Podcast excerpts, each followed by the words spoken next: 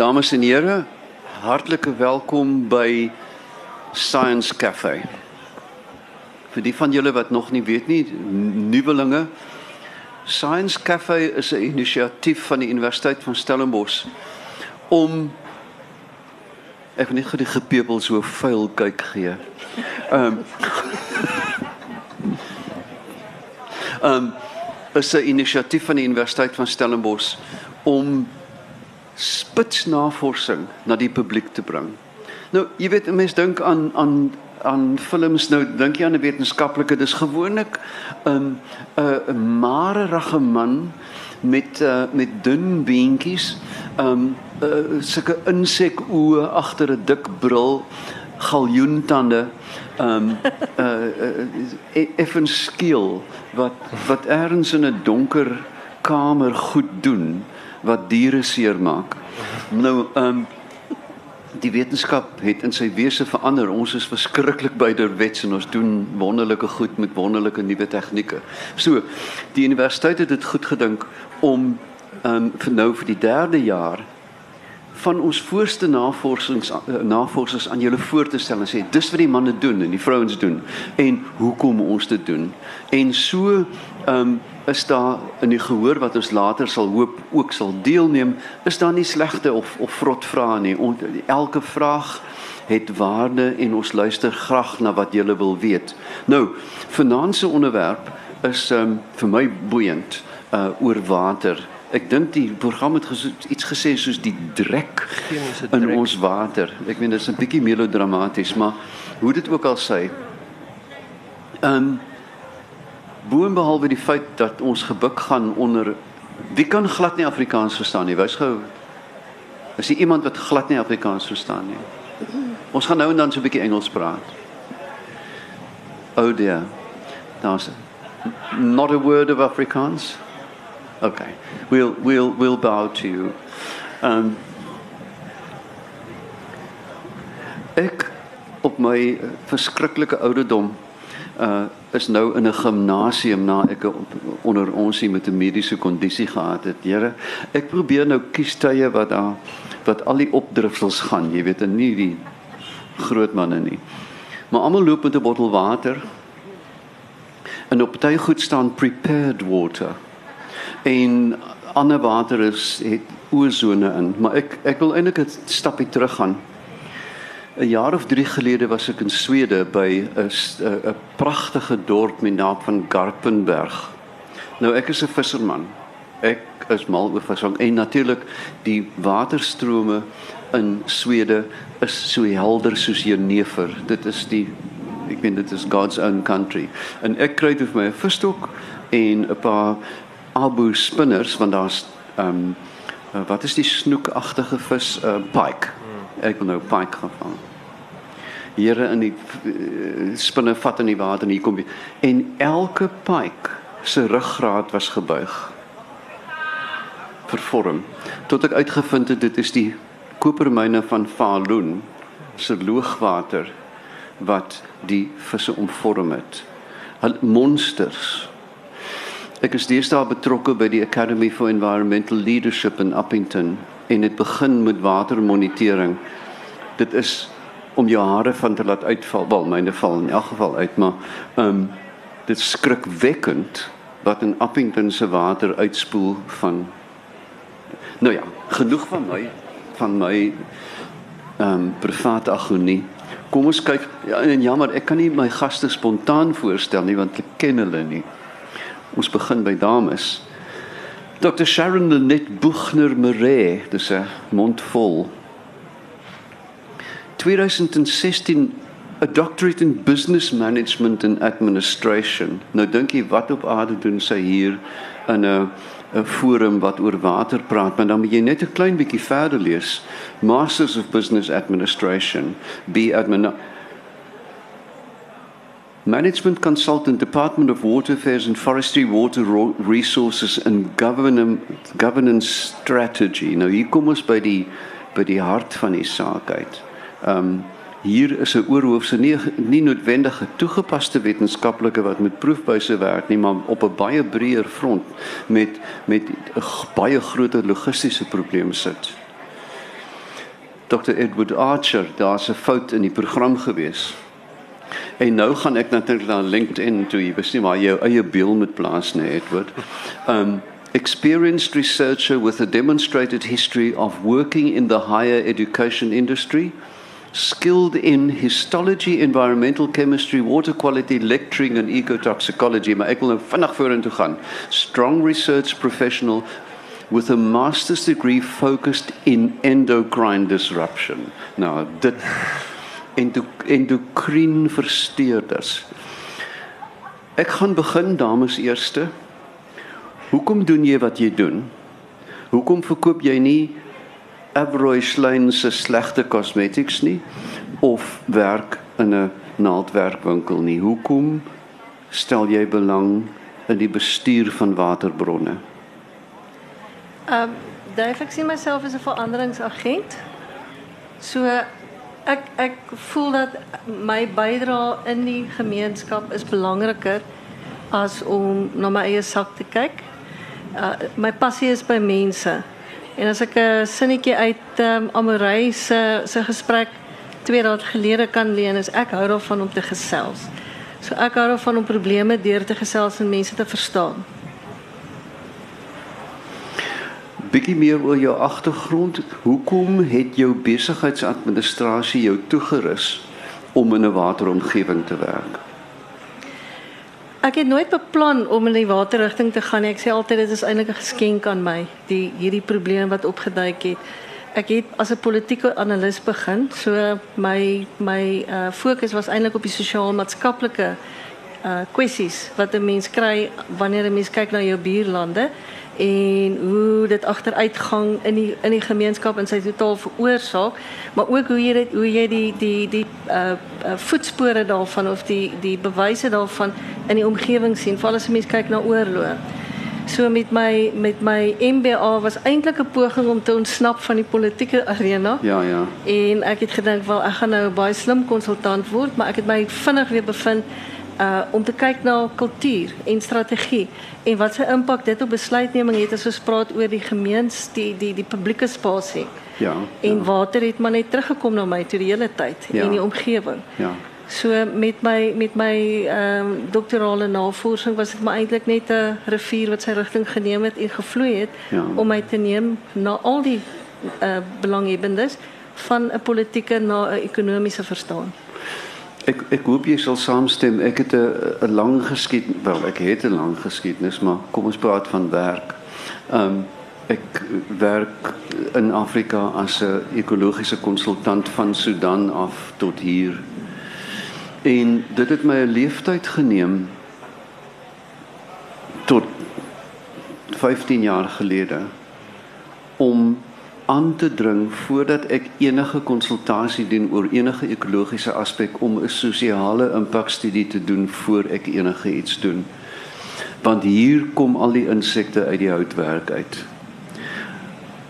Hoekom? Want jy jy begin met vroue praat, né? Nee? Nie die die mans, jy weet Afrika het die kultuur van mans lê onder die papaja boom en slaap terwyl die vrouens mielies plant.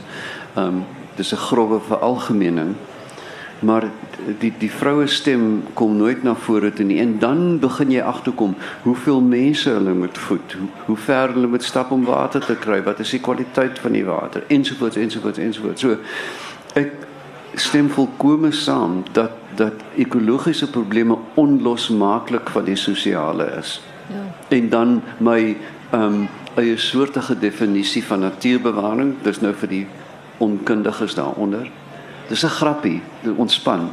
Ehm um, um, dat that nature conservation is not a science but a multidisciplinary management system colon. But above all it's about people. Above all it's about people. Edward vertel vir ons 'n bietjie ehm um, klinies, ons gaan nou toe by die gruwels kom. Maar 'n bietjie klinies uh, hoe het jou opleiding verloop om hierdie spesialisvelde te kan betree? Ek dink dit het baie interessant uitgekom deur om te begin by die natuurlike omgewing en te fokus op zoologie. So dit is eintlik waar my belang begin het, herpatologie, paddas en al die akedisse in die omgewing. en um toe met baie goeie leidingskap um in die lyn van ekotoksikologie gegaan waar ons hierdie kanaries in die coal mine. Hulle noem enige mikroorganismes of enige diere wat vir ons kan wys wat aangaan in die omgewing.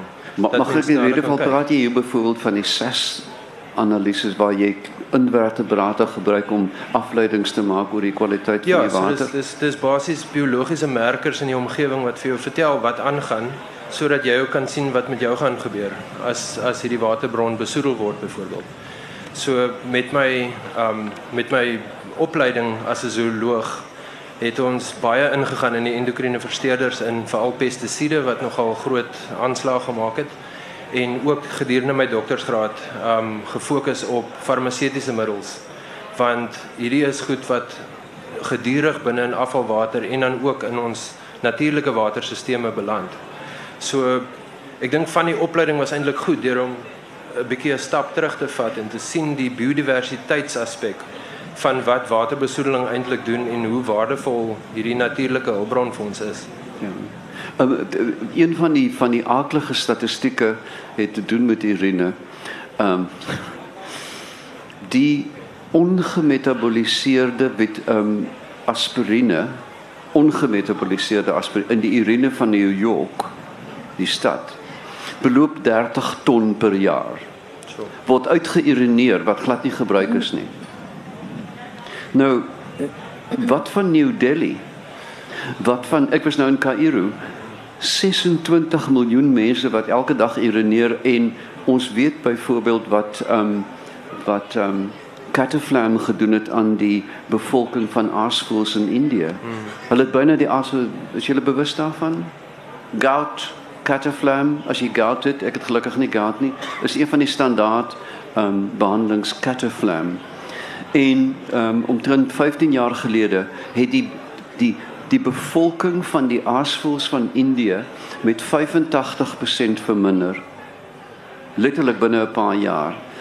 Wat het gebeur? Lang storie dat hulle doodgesoek dat die liggame wat in die sogenaamde Towers of Silence, kyk daar baie van die Indiërs laat die liggame deur of hyenas of die aasvoëls vreet.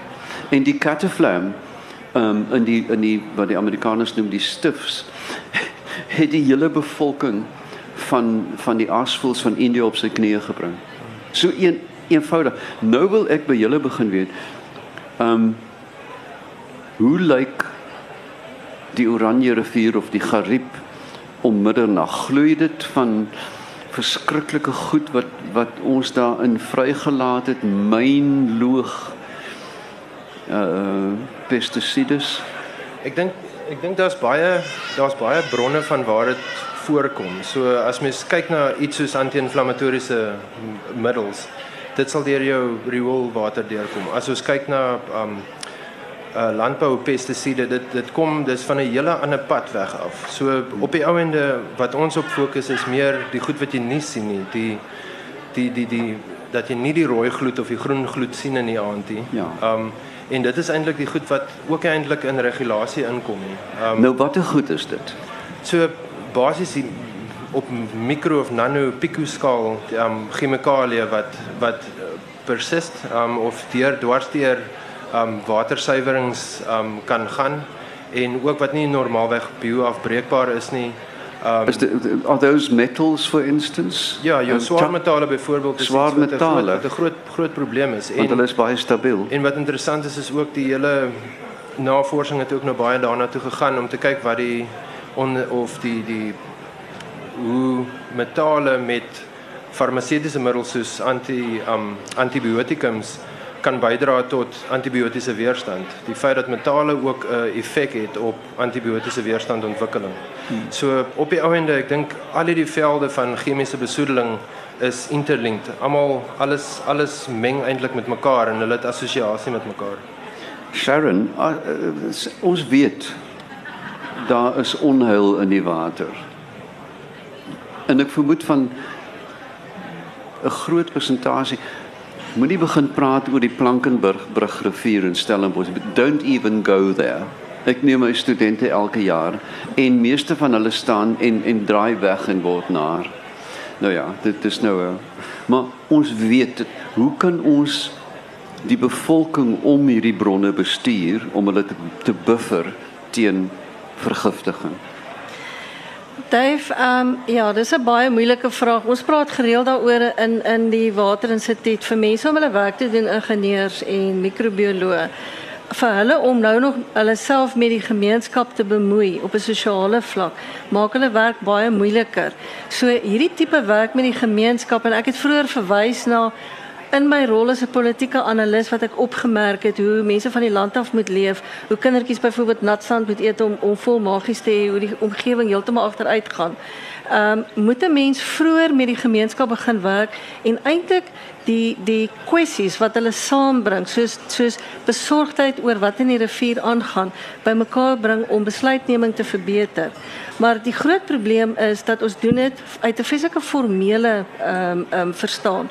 So Joe Barnes sê byvoorbeeld Dr. Joe Barnes sê dat as jy na die rivier kyk dan weerspieël dit eintlik net wat fout is in die gemeenskap.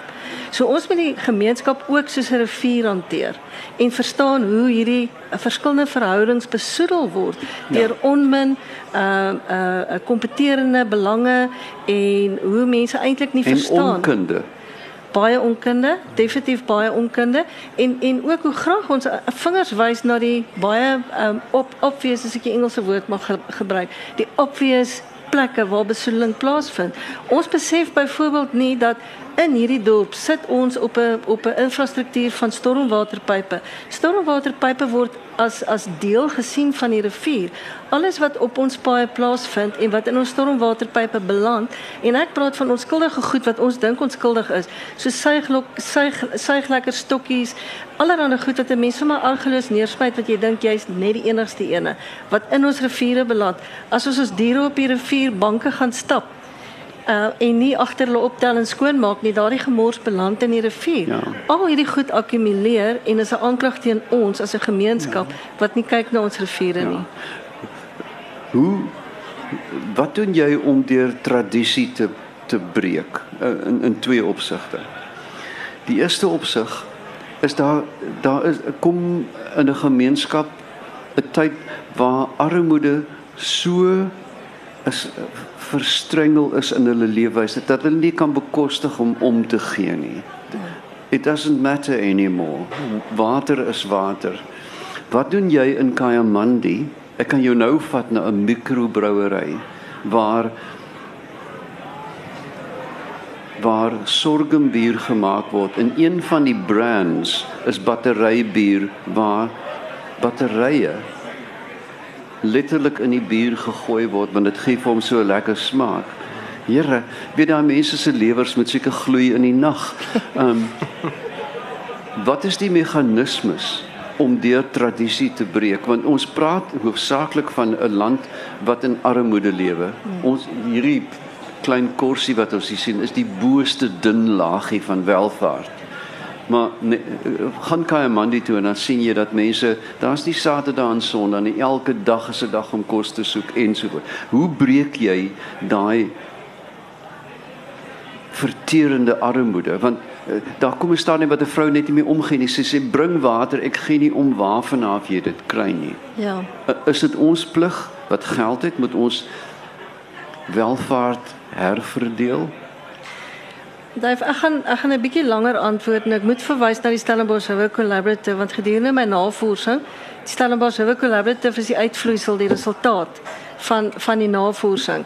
Dit was baie moeilik geweest of dit was veronderstel om baie moeilik te wees volgens mense wat my afgeraai het om dit te probeer om met Stellenbosch te werk omdat mense so ehm um, almal almal se se belange is geweldig belangrik. En ehm um, daar's 'n lang geskiedenis byvoorbeeld in hierdie gemeenskap oor uh hoe mense sukkel om net te besluit oor die die rioolplaas. Hoe om dit te opdateer en waar die probleme vandaan kom en natuurlik nou ons informele gemeenskap op die Plankenbrug rivier. So ons moet eers uitvind hoe ons met mekaar kan omgaan en verby ons eie belang kom waar ons sê die gemeenskaplike visie is eintlik hierdie rivier om mense te herinner aan die tradisie, aan die kultuur wat die rivier vir staan. Hier's mense wat onthou hoe hulle as kinders piknik gehou het saam met hulle gesinne op hierdie rivier. So om om uit hulle kassies uit te kom van ek ek mitigate risk Ek bestuur hierdie risiko, my assosiasie met hierdie rivier en dalk is ek die die die persoon wat meeste uitstaan daarvoor dat ek die minste doen op die rivier of hierdie impak op hierdie rivier het. So om hierdie sosio-ekologiese sistemiese verstaan by mense uh, um, in te in te bring in hierdie gesprek en te verstaan dit gaan nie oor die transaksionele nie dis nie 'n goods exchange nie dit gaan oor die transformasionele so dit gaan eintlik oor die die die verhouding wat ons met mekaar bou en en en hoe ons van mekaar afhanklik is want ons almal is bure op hierdie rivier. Deur hierdie verstaan skies mekaar vertrou ons moet mekaar vertrou so selfs as ons weet dat ons buurman stroom op verkeerde goed aanvang is die manier hoe ons met mekaar omgaan baie belangriker as om iemand uit te wys en te sê jy bring nie jou kant nie. So dit bring my nou by Kaimandi. Ek self werk nie persoonlik in Kaimandi nie. Ons het 'n kollega Dr. Lee Anzelike wat eintlik al haar reg om in die gemeenskap te kan werk verwerf het deur 'n 14 jaar teenwoordigheid. Ehm um, sy is byvoorbeeld elke naweek daar. So sy is eintlik deel van hierdie gemeenskap. So ons het wat ons geleer het uit die Stellenbosch Howe Collaborative die learning journey wat ons onder ondervind het, het ons nou begin neem na ehm um, van die gemeenskapslede wat veel vore gekom en gesê ons moet iets doen aan die rivier. Die groot geheim is om jou identiteit te koppel aan die rivier se identiteit. En as 'n gemeenskap te verstaan dat ek het nou-nou verwys die gemeenskap is 'n rivier, 'n sosiale rivier. As die sosiale rivier gesond kan word deur goeie verhoudings en verstaan ons 'n impak op mekaar het, sal ons verstaan hoe afhanklik ons is van hierdie rivier. Ek dink vir ons hierso in die dorp is dit baie maklik om te verstaan dat ons besigheid, ons ekonomie, ons kultuur hang af van hierdie nommer 1 rivier in Suid-Afrika. Dis die tweede oudste gemeenskap in Suid-Afrika. So hoe moet ouens wat van ver af kom in die hoop om werk te vind wat eintlik nie groot geword het hier hier nie, hoe moet hulle omgaan met 'n met 'n Plankenbrug rivier terwyl nie die infrastruktuur het nie. Hmm. So ons bemoeienis met hulle, ons werk met hulle is om hulle te help om oplossings saam te soek en nie oplossings op hulle af te dwing nie, maar dat hulle ook verstaan hoe dit hulle gesondheid en hulle sosiale fiber hmm. um, kan versterk om 'n rivier aan te neem as iets waarvoor ons moet na ja, kyk. Die probleem met Kaimandi is dat dis 'n deurgang dat in die orde van 60% van alle mense bly nie langer as 'n jaar nie, dan trek hulle Kaap toe, jy weet dit. Maar Edward ek was um, toe ek jonk was, um, so lank gelede dat hierdie bome heelwat kleiner was. Stellenbosch se grootste poacher. Ek het 'n klein huisie gehad op die walle van die eerste rivier. Ek het gaste genooi en saans gaan forel vang in die dorp vir aandete. Ja. Um, ek het elke aand by die Koetsenburg brug gaan staan en gekyk na die otters wat daar gespeel het. Wat het gebeur met die eerste rivier? Hoekom is hy nasteriel? Ja. Ek dink dit is dis nogal iets wat mense ook moet verstaan is al daai jare terug dan hoe die populasies verander het 1974. ja, dit is so lank.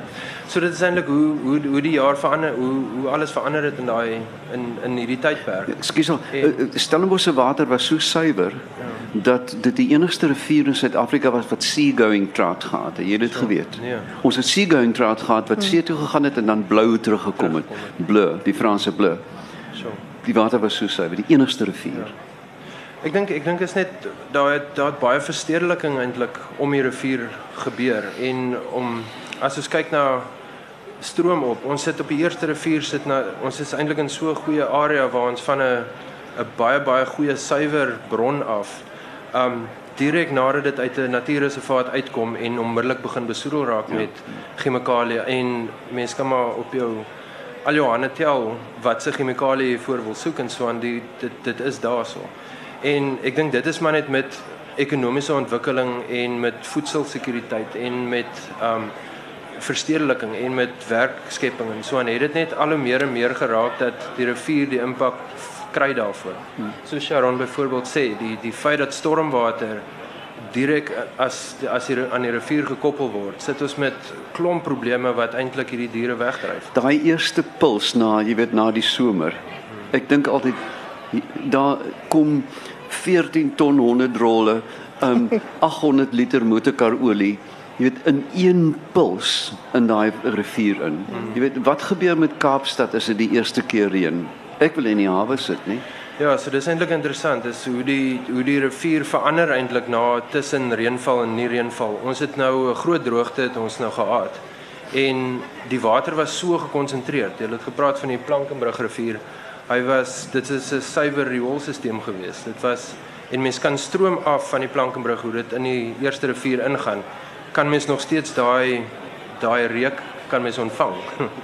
so so die eerste rivier self is is eintlik beter af as die ander riviere wat in hom insuiver. Um en dit is dis eintlik waar dit interessant gekom het is dat baie van die kere was dit gewees dat afvalwerke gesê was dat hulle die discharge of die, die uitlaat is eintlik die die die die bron van van die besoedeling. Maar ons kry andersom. Ons kry eintlik dat stroom op van afvalwater kan dit baie van die kere wees dat die water meer verdun word en eintlik minder besoedel raak. So dis baie interessant eintlik om dit op so opsig te kyk. Goed. Ehm um, ek ek wil nou die gehoor ook 'n bietjie kans gee. Ek wil net nog een vraag vra. Ek het ek het my doodgelag uh, in Somerset West in 'n inkopiesentrum die mall toe dit oopgemaak het was daar 'n fudge winkel en daar het 'n moer se teken gesaan. Our fudge contains no fat. Dit is net suiker. Dis goed. Is hier gevaar kom ons vergeet van die etiket. Moet ek versigtig drink aan hierdie botteltjie water. Myne sal amper op so ek is ek is eintlik alright. Ehm um, of ek staan nog. Ja, maar um, maar vir ons ons is ons is meer ek dink ek dink wat 0% fiber. Yes. Ja, nee, so ek het ek het nog vinnig gelees net voordat ons begin het. Ehm um, ek dink die groot ding is ook dit is dis moeilik om te bepaal wat met jou gaan gebeur oor 'n lang termyn of wat wat al hierdie chemikalieë wat nie in regulasie is nie of wat nie wat nie in ons wetgewing sit nie. Um al hierdie nuwe inligting, al endokrine versteurers byvoorbeeld, al jou um middels wat kan lei tot oksidatiewe stres of enige ander ander um modulering binne in jou liggaam. Dit is hierdie hierdie chemikalieë word nie daar's nie reëls daarvoor nie.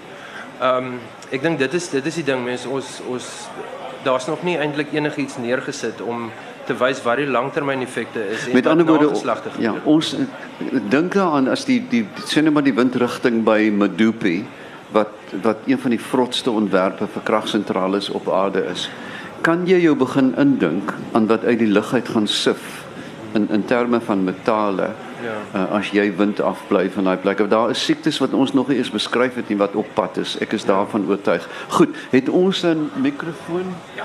Ehm um, nou ja, kom, julle moet duidelik vra hê ehm um, oor gelukkig drink meeste van julle wyn. Ehm um, maar is daar enige vrae oor water wat, wat daar is 'n vraag. Hallo Dave. Die laatste Bosman 1976. Ehm um, ek wil net weet ons het 'n soort gelyke probleem in die Krokodilrivier wat in die Hartbeespoort dam invloei.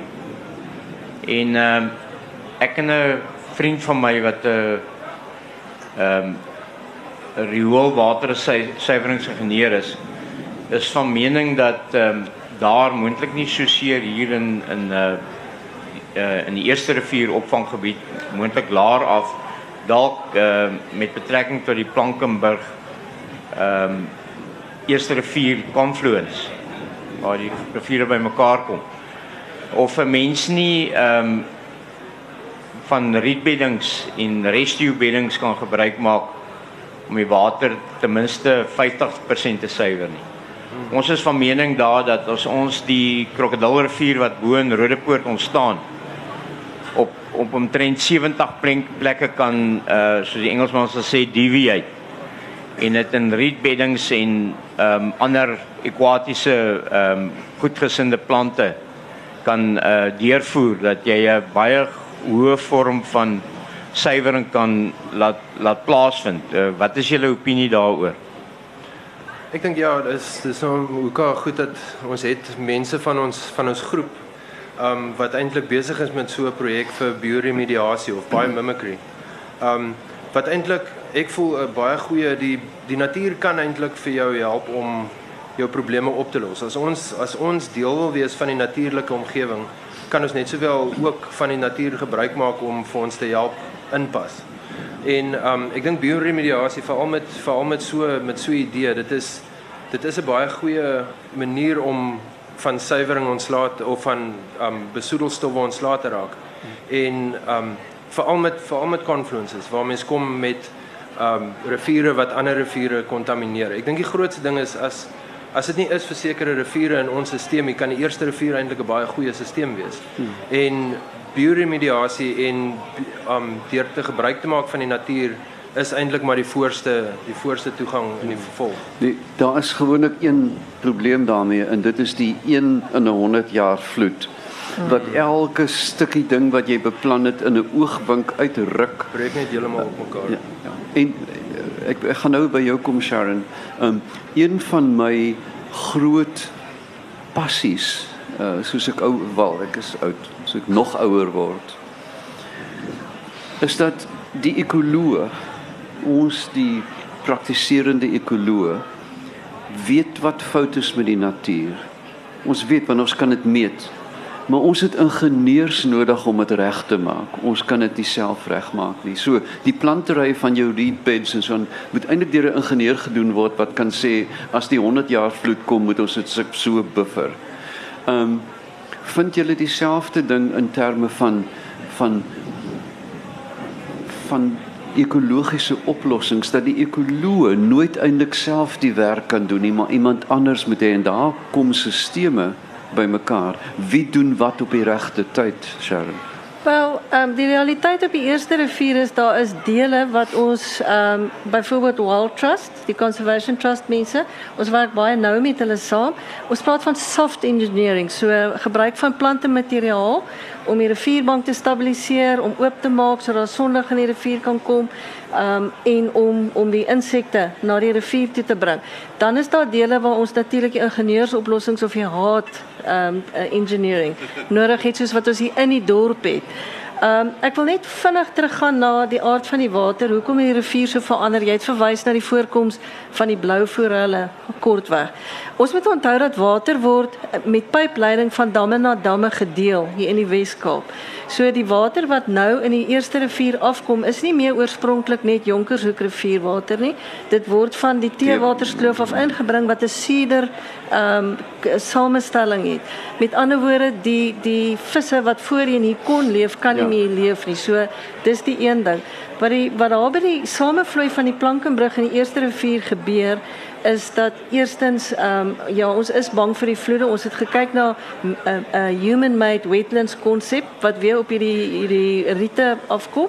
Maar met die Plankenbrug rivier is die besoedeling net te hoog. Ja. Dis ja. absoluut glad nie ja. voldoende nie. Daar is daar's ingrypende planne op die tafel om iets met die Plankenbrug rivier te doen, maar ons gaan die konsep begin toepas in Kaiman die voordat daai stormwater in die Plankenbrug rivier beland. Ja. So die groen filter waarna Edward verwys het eintlik binne die Stellenbosch River Collaborative moontlik geraak as gevolg van befondsing wat ons deur Wild Trust bekom het om te begin toets. Ja. Ehm um, so dis nou 'n volledige uh 'n laboratorium, volledige wetenskapprojek wat nou toevallig beide stel langs hulle cricketveld opgestel is ja. om allerlei toetse onder beheerde omstandighede te doen. Ja. Daar is tog ek gaan nou weer die, die mikrofoon gee. Daar is tog klein wonderbaarlike pogings met hart. Ek was in die West Bank in in Israel waar ek in 'n klein uh Palestynse settlement wat hulle die teeneheuwel wat hulle die settlement as opvanggebied gebruik het, die paaie ensovoorts en dit alles afgevoer het na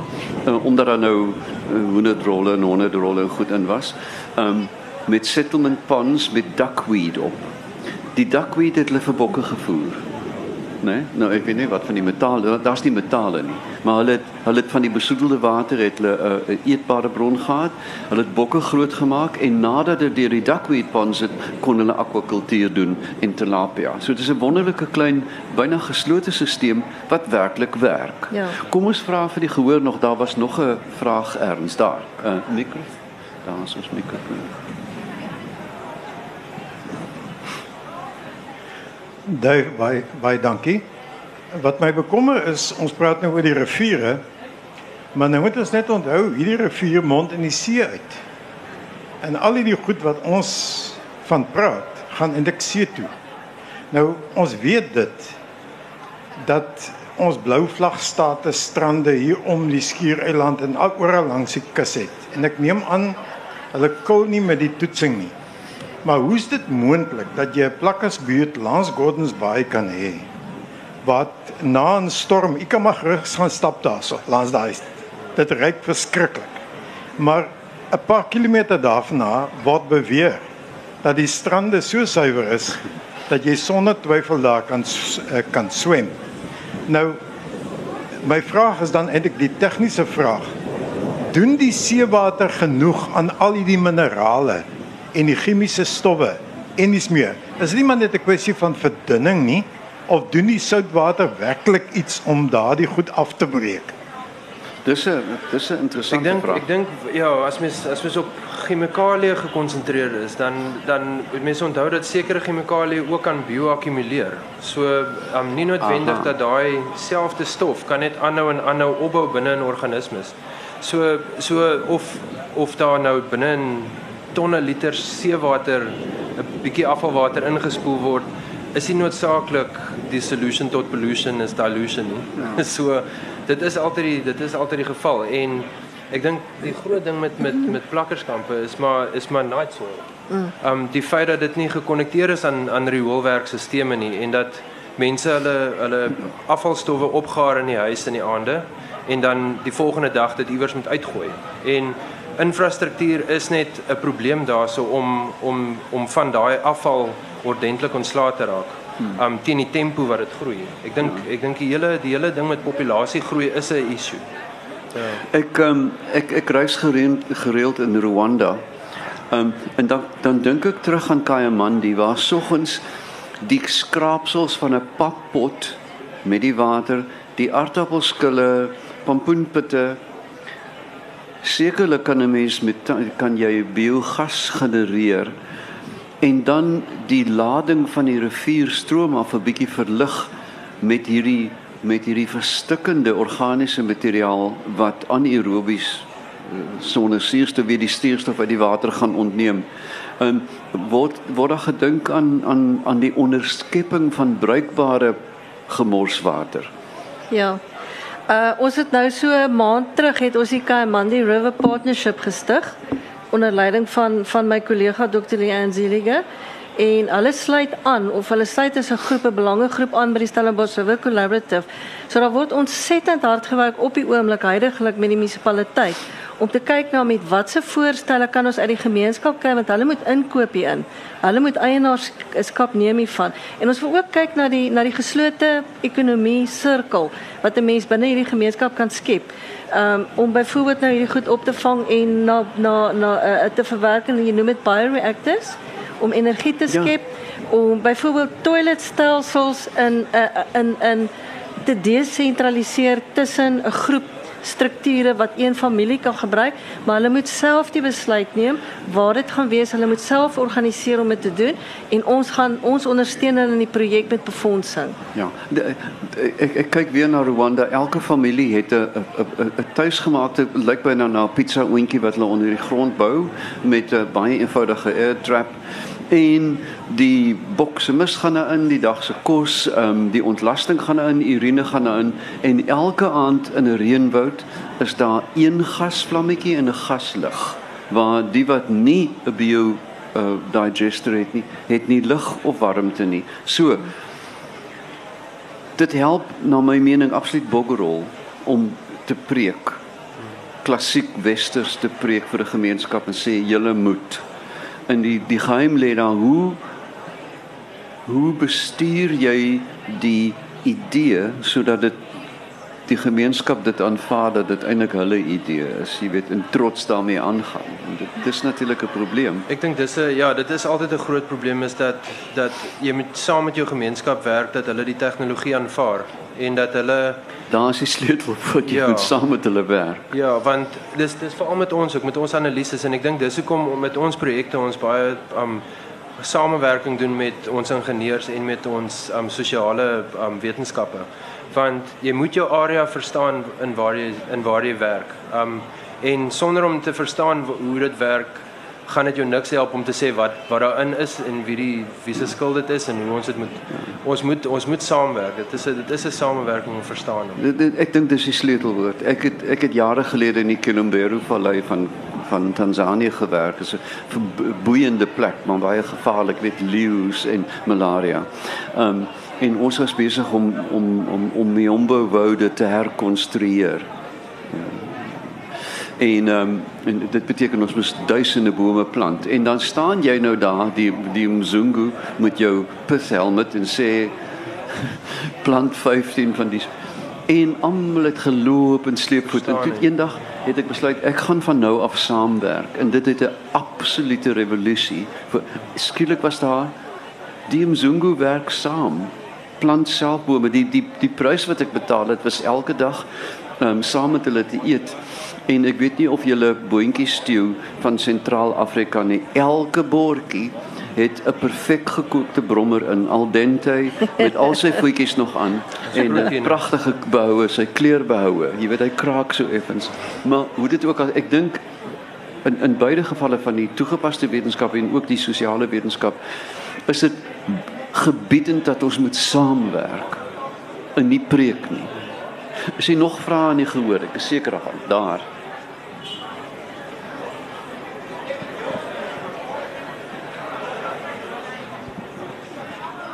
Ehm um, ek wil net graag weet ek het gelees dat die weermag ergens op 'n kol ingestuur word in Gauteng om die riviere te help skoonmaak. Ek dink dit is slim, dis dan een oorlog wat hulle kan wen. Maar in die lig daarvan dink ek dit klink vir my ook 'n bietjie desperaat om die weermag in te stuur. Is daar 'n oorhoofse plan wat deur wetgewing afgedwing kan word vir al ons riviere want ek het nou net 'n kaart gesien met ons rivierstelsel op. Dit lyk pragtig blou. Is daar 'n oorhoofse plan, nasionale plan wat afdwingbaar is tot op munisipale vlak wat die rivierstelsel weer kan skoonmaak en dan is dit net 'n ding wat by my opgekom het watter rol speel damme in die skoonhou van riviere en nuwe damme veral want ons damme is almal baie oud sal dit 'n verandering maak aan die riviere en die rivierstelsels. So wat jy eintlik sê is the pollute the polluter must pay. Huh? Ja, dit is die een en die tweede wat ek net vinnig wil invoer oor damme, daar was onlangs in ehm um, in Journal of Biological Conservation 'n metastudie oor die damme van die wêreld, alle damme wat ooit gebou het en daar het nie een heilsame ekologiese uh gevolg gehad van dit. Hulle is almal destruktiewe strukture in 'n natuurlike rivierstelsel kan ons wetgewing afdwing? Kan kan ons iemand aan sy hare sleep en sê maak skoon Wel ons ons die munisipaliteit byvoorbeeld werk met NEMA die National Environmental Management Act ehm um, wat moet kyk na die bestuur van riviere en die gesondheid daarvan, maar die munisipaliteit is nie verantwoordelik vir die afdwing en die deurvoer van van ehm um, besoedelingsregulasies nie. Hulle kan ek weet nie ek kan nie onthou wat's baie los nie. Ehm um, wat ons nodig het is byvoorbeeld mense wat omgaan en monitor sodat hulle aangekla groot groot eh, ehm uh, um, boetes opgelê kan word. Ons het daai resources nodig. Dis dis geld wat ons nie het nie. Dis infrastruktuur wat ons nie het nie. Van nasionale vlak af die die departement water en sanitasie is die custodian van die water binne in die rivier. So hulle kan weer direktiewe uitgee as daar nou 'n groot gebeurtenis, sien nou maar besoedelingsvoorval is, maar die, dan moet die munisipaliteit regstellende stappe neem. Maar um, om om law enforcement eintlik as die groot antwoord aan aan die klop te hang is nie dis net nie moontlik nie dit is heeltemal te duur so om die weermag in te stuur ek is bevrees dis 'n desperate poging. Ja, my vraag is wat is te duur? Want my nog een van die vaandels wat ek as ou man dra is dat jy kan nie 'n groeiende ekonomie op 'n bankrot ek, uh, ekologie baseer nie. Ja. it just doesn't work. Ja In 1935 het regter Burger, ou die waterregter, was hy in Amerika met die Dust Bowl en hy het die grondbewarings, die gronderosiewet geskryf. Grondbewaringswet 1935. Wat 'n pragtige liriese stuk prosa is, baie mooi geskryf. Tot vandag toe was daar nog nie een suksesvolle vervolging sedert 1935 nie. So, daar's die antwoord dalk.